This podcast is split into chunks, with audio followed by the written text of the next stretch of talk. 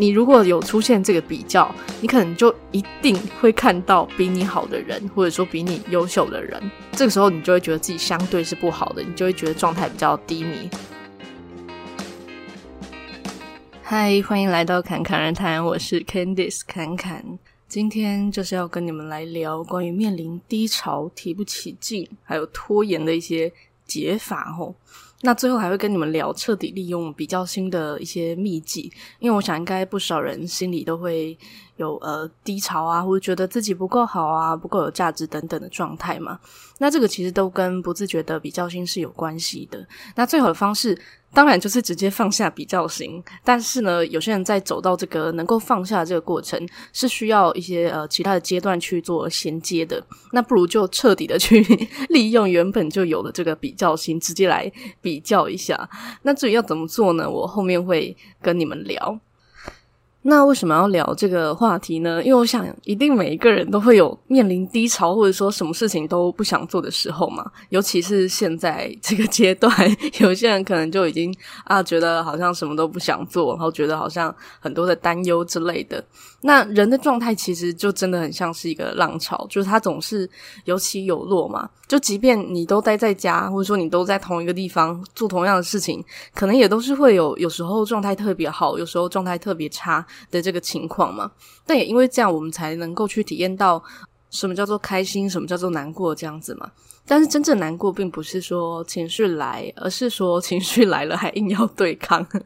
这个才是真的让人家觉得啊、不舒服的一个状态嘛。因为这个就好像是我刚说，就像浪潮嘛。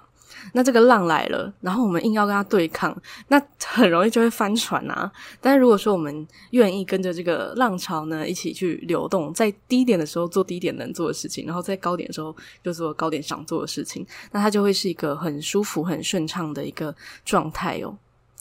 那首先呢，就要来先跟你们聊，就是在状态这个比较低迷啊，或者比较低潮的时候，我们可以怎么做，以及怎么看待。那关于怎么看待这个呢？其实其中一个很重要的就是不要假装没事，除非你真的没事。好像在讲废话，但是真的我知道，真的不少人就是在低潮的时候，你会觉得。不行，我不可以这么弱，或者说我怎么可以这样子就被打败呢？就会觉得说我好像不可以这样。这个其实还蛮常见的，就是在我呃以前也曾经有过这样子的状态。尤其是之前还流行过什么呃，比你有天分的人都比你努力这种，我觉得根本就屁话。当然是啦，我我不否认有些人很努力，然后呃有很好的对他来说很好的成就，但是不一定适用每一个人呐。而且就是你该休息的时候，你状态不好的时候，就是你的身体在提醒你说你现在要的是休息，因为就像你电脑或者说机器，你一直运转，然后没有让它停下来，它一样会。太操劳，或者说它有可能会坏掉啊。那我们人也是一样嘛。如果说我们一直在紧绷的状态，我们没有休息，我们可能也会呃很容易混乱啊等等的。那有些人不一定是在工作上，或者说在事情上很多，有时候可能是在人际关系上啊，或是情感关系上啊的一些呃问题，或者说一些状态。也或者是一些情绪的累积，然后造成是诶自己已经不知道现在到底是怎么一回事，就觉得好像都提不起劲，都怪怪的，然后可是又不知道自己到底发生了什么问题。那我觉得第一步真的就是呃不一定你要马上知道自己怎么了，可是你至少要知道现在的这个你，也许需要停下来，然后好好的去关心一下自己到底怎么了，而不是一直觉得反正我又找不到我有什么问题，那应该就是没事吧，这样子。那当然，这个意思也不是说我们要刻意的去放大自己的这个低潮，或者说自己的这个状态，而是说我们要去试着接受哦，原来自己也会有低潮的时候，原来自己也会有混乱的时候，也会有不舒服的时候，或者说比较呃需要帮忙的时候，这个就只是一个接受的状态而已。那需要别人的帮忙或者协助，并不是一件不好的事情，因为我想有些人就会觉得这样自己好像是一个弱者，或者觉得自己好像真的很差才会需要别人的帮忙，并没有，就是世界上所有的人就是都会有这个需求，而且人为什么是一个群体的社会也是这样，因为大家就是需要互相帮忙啊，不然你一个这么小的一个人在这个世界上，这整个万物的这个生态中算一个什么东西呢？所以适时的去。呃敞开自己，然后在你需要帮忙的时候就请求帮忙，无论是对于你的信仰去请求，或者是说对于你身边的人去让他们知道自己的状态，这个都是很好的哦。那接受自己呃是在一个相对比较低迷的状态之后呢，我们就先享受睡一个大觉。是先让自己的身心都休息啦，因为呃，无论是身体还是心理，就是如果说我们是在一个混乱的状态，或者说状态相对没有这么好的时候，其实都是需要休息的嘛。那呃，我会建议说，这个睡觉呢，你可以不用去定说，呃，你要睡多久，你就是刻意不定这个闹钟，就是想睡多久就睡多久。但如果你因为要工作没有办法的话，那你就可以用假日去这么做。那有些人可能会担心说，我会不会就是作息打乱啊什么的？但是，呃，我这边是觉得。看你自己，但是我会觉得说，有些人可能就是因为长期就是太要求自己，说我一定要几点起床，或者说我一定只能睡多久，然后让自己长期是在一个过度疲劳的这个状态，或者是说你睡都没有真的睡到很舒服，或者说没有真的睡到饱这样子，所以不如就是试着就是给自己一点时间，然后不刻意的去。设闹钟，然后你就是真的在享受睡觉这件事情，就是休息啦，不一定是睡觉，你也可以，如果说冥想或者说其他的一些事情，可以让你真的感觉到你是在休息的话，也可以。那最重要的就是允许自己好好的休息，然后停下来。那如果是睡觉的话，你就可以在睡前跟睡醒的时候跟自己说：“我可以好好休息，真是太好了。”就是再一次的暗示自己，说我愿意让自己好好的休息，我允许自己停下来。那我想，就像我前面说的嘛，有些人的低潮可能就是因为脑袋装了很多东西，然后就都乱了。就无论是呃你跟别人之间的问题，还是说你自己的各种问题、疑问等等的，就是累积了太多，然后不知道怎么样梳理，就会变成说你好像。什么都不想做，因为做什么都错。就是在工作上可能也是这样子。有些人如果说你的工作内容累积了太多，或者说太杂的时候，你就会很害怕，说我多做了一步，然后反而搞乱了所有的事情，这个就会造成所谓的拖延嘛。所以我会把这个面临低潮跟拖延放在一起，也是因为对我来说，它其实是嗯、差不多的一个状态哦。因为如果说你很清楚的知道说，哦，你现在就。只要去拿一张卫生纸，那你就会很快的就可以拿一张卫生纸嘛。可是如果说我告诉你说，你要拿卫生纸，你要买菜，你要煮菜，然后你要做好多好多好多事情，然后你就要先去排一个顺序啊。但如果说你没有去排这个顺序，你不知道哪一个要先后的时候，你可能就会觉得啊，好多事情我干脆不要做了，因为大脑就是一个很聪明的脑袋嘛，它会选择让你觉得最舒服的方式，所以它会。告诉你说啊，这么多事情你干脆都不要做好了，所以这也是一个大脑的机制，它就会选择一个最不耗能量的方式哦。所以这个拖延也不能全然怪你啊，就是这也是一个大脑的一个机制。但是如果说我们跳脱，呃，我们就是去觉知这件事情的时候，基本上你的脑袋只是你的一个工具，就是你不是你的脑袋，就它只是一个工具。这时候你就可以更有意识到说，哦，现在你可能需要做的是什么，你可以怎么做这样子。那刚才讲到说停下来这件事情嘛，那你也可以在呃停下来的时候，或者说你放松睡前或者冥想的时候，你就可以想象有一个板擦把你脑中的杂讯擦掉，然后在吐气的时候，就呼吸吐气的时候，呃，把这些杂讯都吐出去。这个在你放松的时候，真的会蛮有用的。就是你会觉得哦，好像吐气的时候，真的很多的呃不必要的感受啊，不必要的一些杂讯啊，都把它吐出去。但是记得呢，你你们家的窗户啊，要通风一下，呵呵，让这些杂讯呢可以真的飞出去，这样子。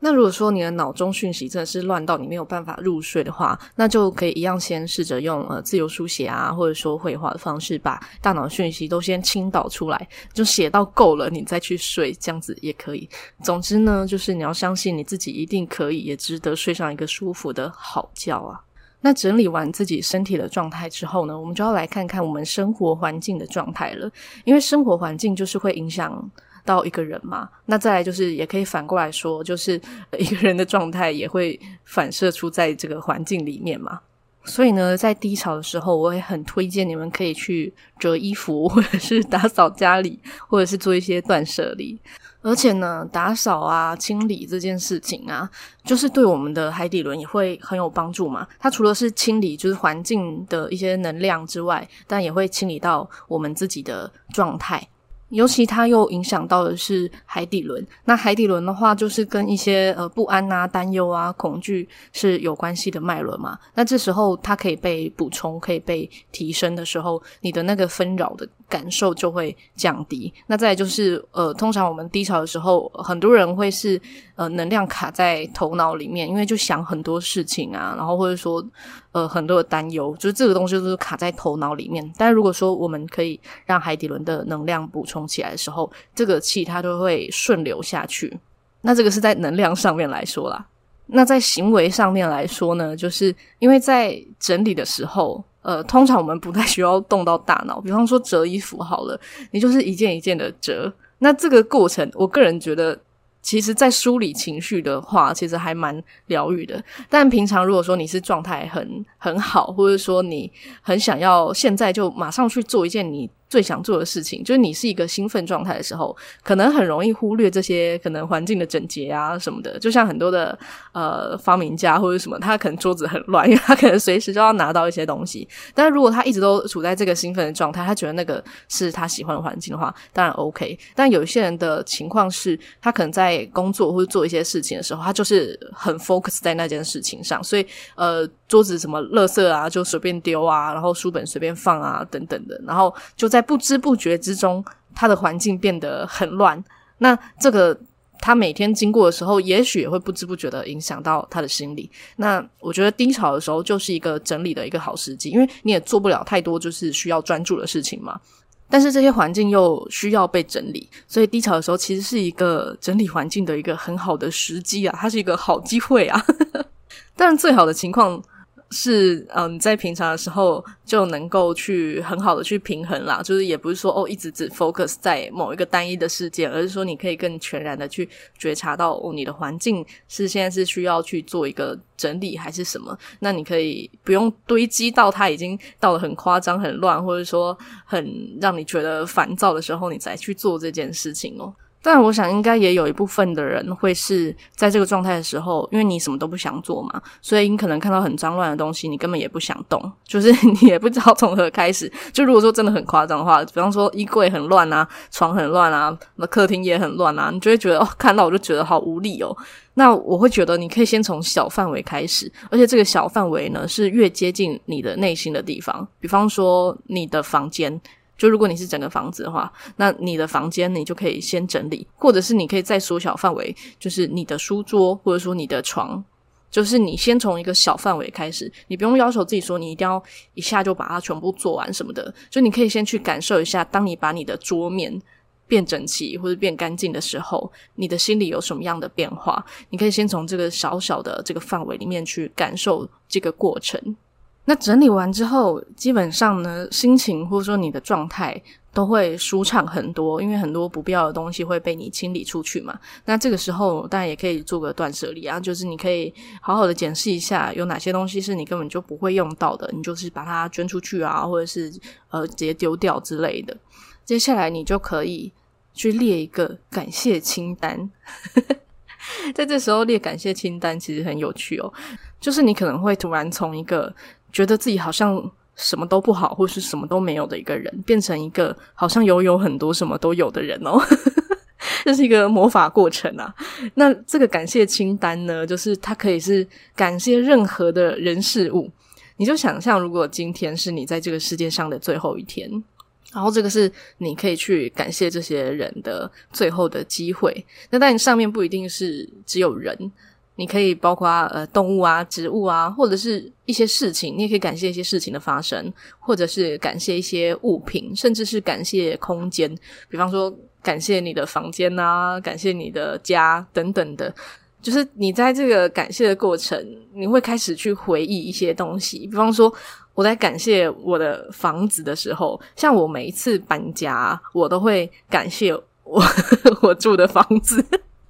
我都会谢谢他，就是提供我过得这么的安全，这么的舒服。那当然不一定要搬家的时候才做这件事情啦，就是你平常都可以做这件事情。那这时候心里的感觉真的会是觉得说，哇，我可以现在很安稳的坐在这边写这个感谢清单，就是一件很美好的事情。因为虽然说这件事情好像是很很简单，不过就是在一个地方坐下来写个东西。可是这是因为我们已经在一个很安全、很舒服的这个时代很久了。或者说，在我们这个国家、这个地区，就这个对我们来说是习以为常的事情。可是，如果说我们现在是在一个战争时期，我们可能没有这个纸笔，或者说没有这个可以安静下来的这个心思，就是我们可能要有一个自己的空间都很困难。那再来还有一个很重要的一点，就是我们在写的时候，至少我们意识到我们还活着，就是我们还在呼吸，我们还有机会去表达这些感谢。所以在列出来之后，如果你愿意，你想要的话，你也可以真的就去跟这些人事物去表达你的感谢，这也是非常非常好的。那基本上呢，列完感谢清单，就我们的状态其实已经会提升蛮多的，因为我们在这个过程就是泡在这个感谢的温泉里面 的这种感觉，我们就是在这个充满感谢这种很舒服的这个氛围里面嘛，那我们自己感受当然也会很好啊。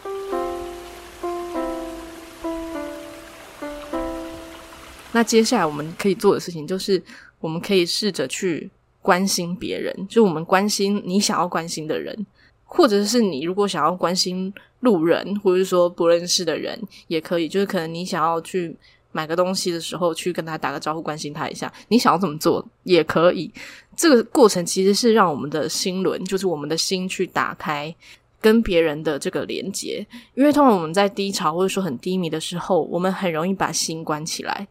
这也是为什么我们在那个状态的时候不容易去觉得我们需要别人的帮助，或者说愿意去敞开心胸去让别人知道说我们现在的状态是什么。因为我觉得自己不好嘛，所以不想要让别人知道。所以这个时候心其实是，嗯，可能大部分是关起来的。所以我们可以透过去表达对别人的关心，来先让自己的心打开。那这个时候，呃，你的感受就会很不一样。就也许你也会在关心别人的这个过程中，发现一些自己的面相，然后发现说，哦，其实我的状态也没这么糟，或者说，呃，原来我可以怎么样？那再来就是跟别人连接的这个过程中，也就是你去关心别人的这个过程中，你自己的。感受也会很好，因为你会感受到一个能量的流动。但这样讲是蛮抽象的，不一定每一个人都会觉得那是一个能量流动什么的。但是，呃，最简单的就是你会觉得自己好像比较开阔的感觉，你会觉得好像状态上是比较提升的。你会觉得你跟别人开始有了连接。那关于让心打开呢？这个我们还可以去享受艺术，就这个艺术啊，就是看你自己的兴趣啦。就最简单常见，可能就是绘画、音乐等等的。那我觉得音乐可能也是最呃。普遍的，因为应该很多人都会听音乐吧，就几乎所有人都会听音乐吧。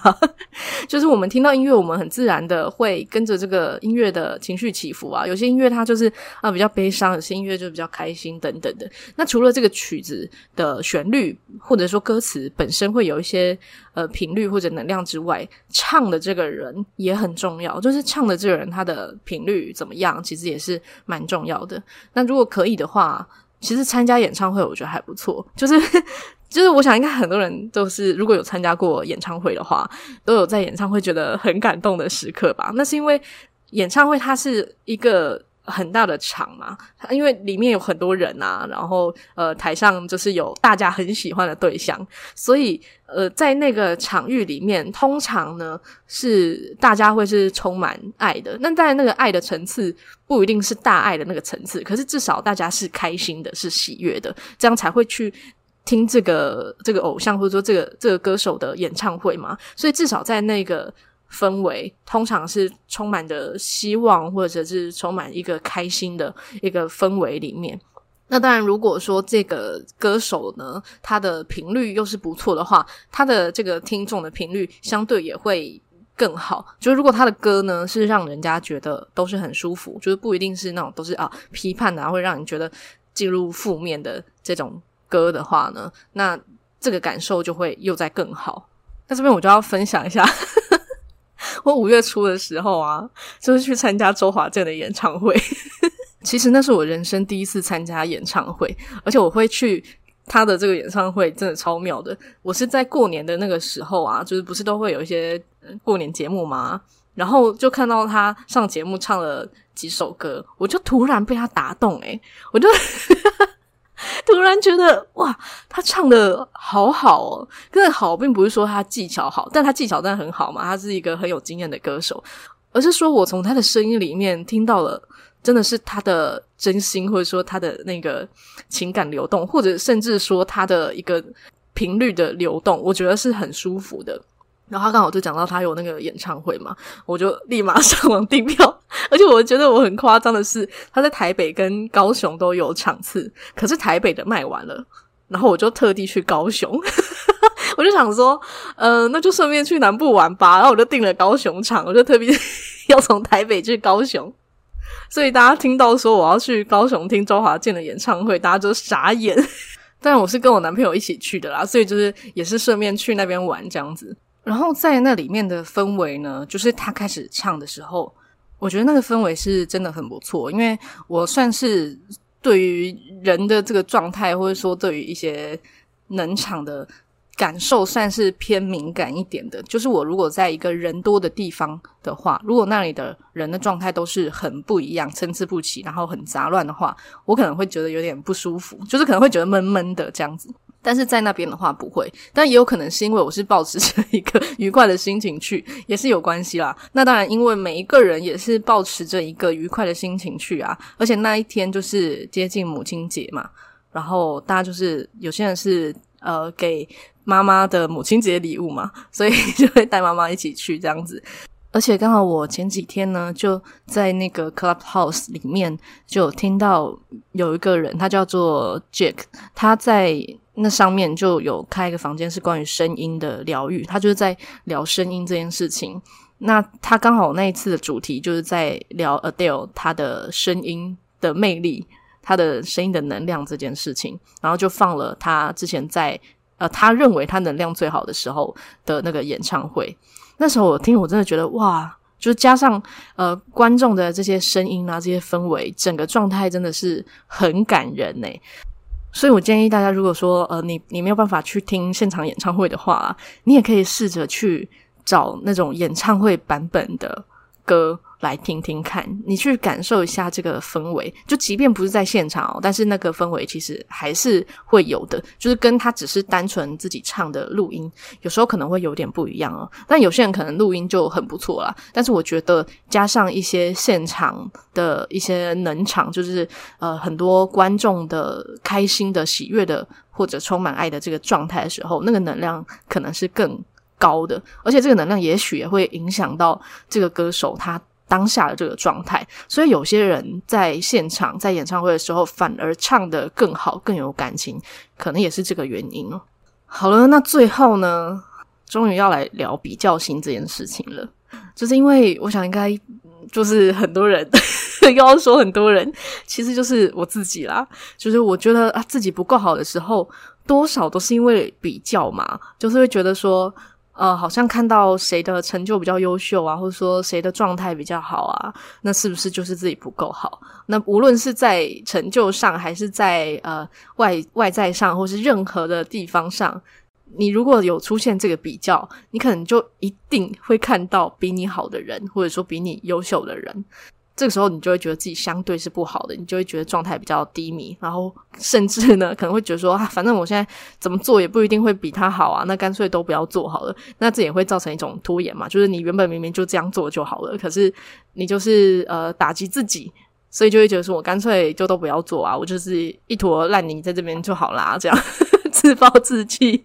那我前面说，就是比较心这件事情，最好的方式当然就是你直接放下，然后用一个呃跳脱的视角去觉察说，哦，每一个人都是独一无二的，没有所谓谁比谁好，谁比谁优秀这件事情，就只是每一个人是不同的状态、不同的阶段、不同的体验，就这样子而已。甚至你可能这辈子没钱，但是你上辈子超级有钱，然后你就是这辈子就自己想要体验这个过程这样子而已。如果你可以直接用这样子的角度去看待的话，当然是最好。但如果说还没有的话，你中间可以有一个过程，就是如果既然我们都已经有比较心了，那我们就彻底利用。怎么利用呢？就是既然我们通常，如果假设我觉得啊，我好像太胖了。那我们会觉得自己胖，原因是什么？一定就是因为看到比自己瘦的人啊，我们才会觉得自己就是偏胖嘛。那这时候我们就不止把那些看起来瘦、看起来漂亮那些照片找出来，我们把就是所有跟自己一样身材的，或者说比自己还要更丰满的这个身材呢，就是假设三十公斤到一百公斤，全部都把它找出来，也不一定要这么多啦，就是一个范围，就是你就会发现说，你不过就是其中的。一个小小的部分而已，永远都会有比你瘦，或者说永远都会有很多比你胖，或者是说跟你一样身材的人啊。但是胖或者瘦又代表什么嘛？也不代表什么啊，它就是这样子而已啊。还是你认为胖的话就是代表不够优秀、不够好呢？在这个过程哦，你可能就会发现自己的一些信念，就原来哦，我会在这个地方觉得没自信，或者觉得不够好，是因为我对于某些状态的批判或者抗拒，或者是一些呃自己的联想。那会有这些批判或者联想，也不需要怪自己，因为也许这也是来自于别人的信念嘛。就好像我刚刚说哦，觉得胖好像是不好，那这也是来自于很多减肥广告啊。或者是社会价值观啊，告诉你说哦，一定要是这样子的标准身材等等的。但是当你发现了、觉察了，那你就可以试着去放下这些批判。当你不去批判别人的时候，同时你也不会这样子去批判自己。所以啊，把这些看起来好像在你的比较之中比你好或者比你差的人，全部都放出来的原因，其实是让你更觉察到。你现在到底把什么定义为好，什么定义为坏？这时候你再去调整你的这个批判的这个角度，其实这个比较就会被放下。就好比说，我们不会去比较哦，我的指甲居然比别人短，怎么可以比别人短呢？就是你不会去比较这种事情，因为你不在意啊，你觉得啊，短就短啊，长就长啊，这又怎么样嘛？这个时候，这个就不会造成你。批判自己或评论自己的一个点嘛，所以彻底的去比较的一个重点，其实就是在于说，我们能够更好的去觉知到自己的认知跟信念里头到底发生了什么事情，为什么会有这些比较，为什么在这方面的比较对你来说会有很不好的感受，这样子。而且在你这样子刻意的去比较，就极端的比较之后呢，可能就会发现啊，这些比较是真的没有什么意义。因为只要有比较，就永远都会看到有人在你前面，反之也永远都会看到有人在你后面。这个就好像在比较说谁在地球活的经验比较多一样，就是你永远都可以找到比你还要老的啊，或者是永远可以找到比你还要年轻的。就算你现在可能一百岁了，也永远都会有人可能多活你好几辈子，然后他还在轮回这样子。那这个过程，你就觉得很像呃这个仓鼠圈呐、就你在仓鼠圈里面一直跑步这样。但是当你愿意从这个仓鼠圈跳出来，就会觉得哦，不过就是这样子而已，就是你自己不过就是现在这个样子而已。就每一个人并不是真的比。任何另外一个人好，也没有真的比任何另外一个人差。就每一个个体上的人来说，其实就只是各个不同的模样而已，所以就根本也没有什么好批判的。那这个时候，很自然你就会去试着开始接受全部的自己，因为也没有什么好不接受的了。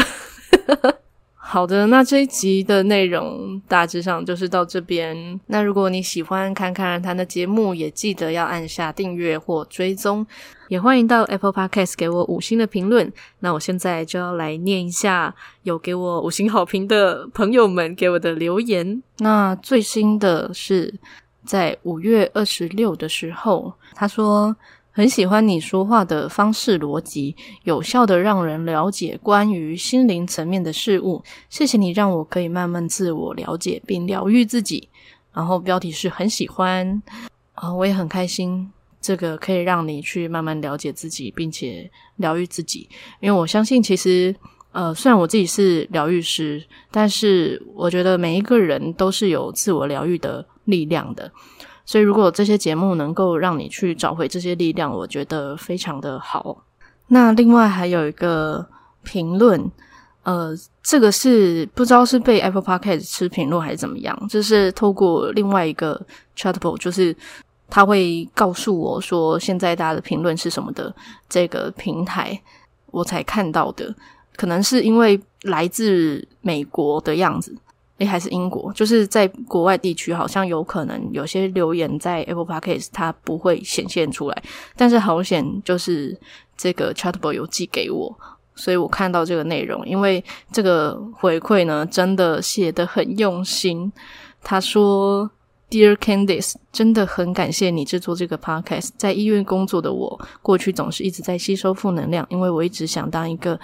能治疗身体也能治疗心灵的医师，总是会多花时间跟病患、跟医疗界的工作伙伴说说话。去年开始的疫情把我逼到了临界点，果不其然，我开始走上了灵性成长之路。我人在美国，实在没什么师傅可以领进门。各派各流的 YouTube 影片跟书，让我一开始很快就感到心灵的改变，但是因为各派的差异，又让我迷惑起来。Candice，你给我一个很稳定的感觉，不花俏，不执着，不抽象。短短的 Podcast，我能找到全部我所需要的。非常感谢你用心跟散播你的爱，还有你的声音很美。好，后面我就不说了。他很认真的留了这一整篇，让我觉得真的很感动，而且呃，你愿意去。呃，花时间多跟病患，或者说关心你的工作伙伴，我觉得这个是非常难能可贵的一个善良的心。那当然，在这个善良的心之外，确实要懂得清理自己的状态，也是很重要的一件事情哦。就是让自己的状态好，其实有时候不一定要多说什么，就是你可能站在那边，就很自然的可以温暖到别人，所以很。也很谢谢你跟我分享你的这些故事，然后也很谢谢你在这段时间，就是医生真的是不容易，所以当然是也非常的感谢你对于整个医疗体系，或者说你对于这个世界的一些爱跟一些关怀哦。那接下来的评论呢，就是等你们留言啦。那另外呢，我有发现啊，除了 Apple Podcast 之外啊，Mixer Bus 就是 MB 三也可以。留言哦，就是如果你呃不是 Apple 的用户，你是用 Android 的话呢，你也可以用 Mixer Box，然后评论给我，那我也会回复你的留言哦。那我也会在我的 Instagram 发布我的更新讯息，还有一些其他的心灵的小知识，或者是一些其他的分享哦。我的 Instagram 账号是 ccrt 点七七七。最后，祝你有一个幸运又美好的一天。谢谢你的收听，我们下集再见。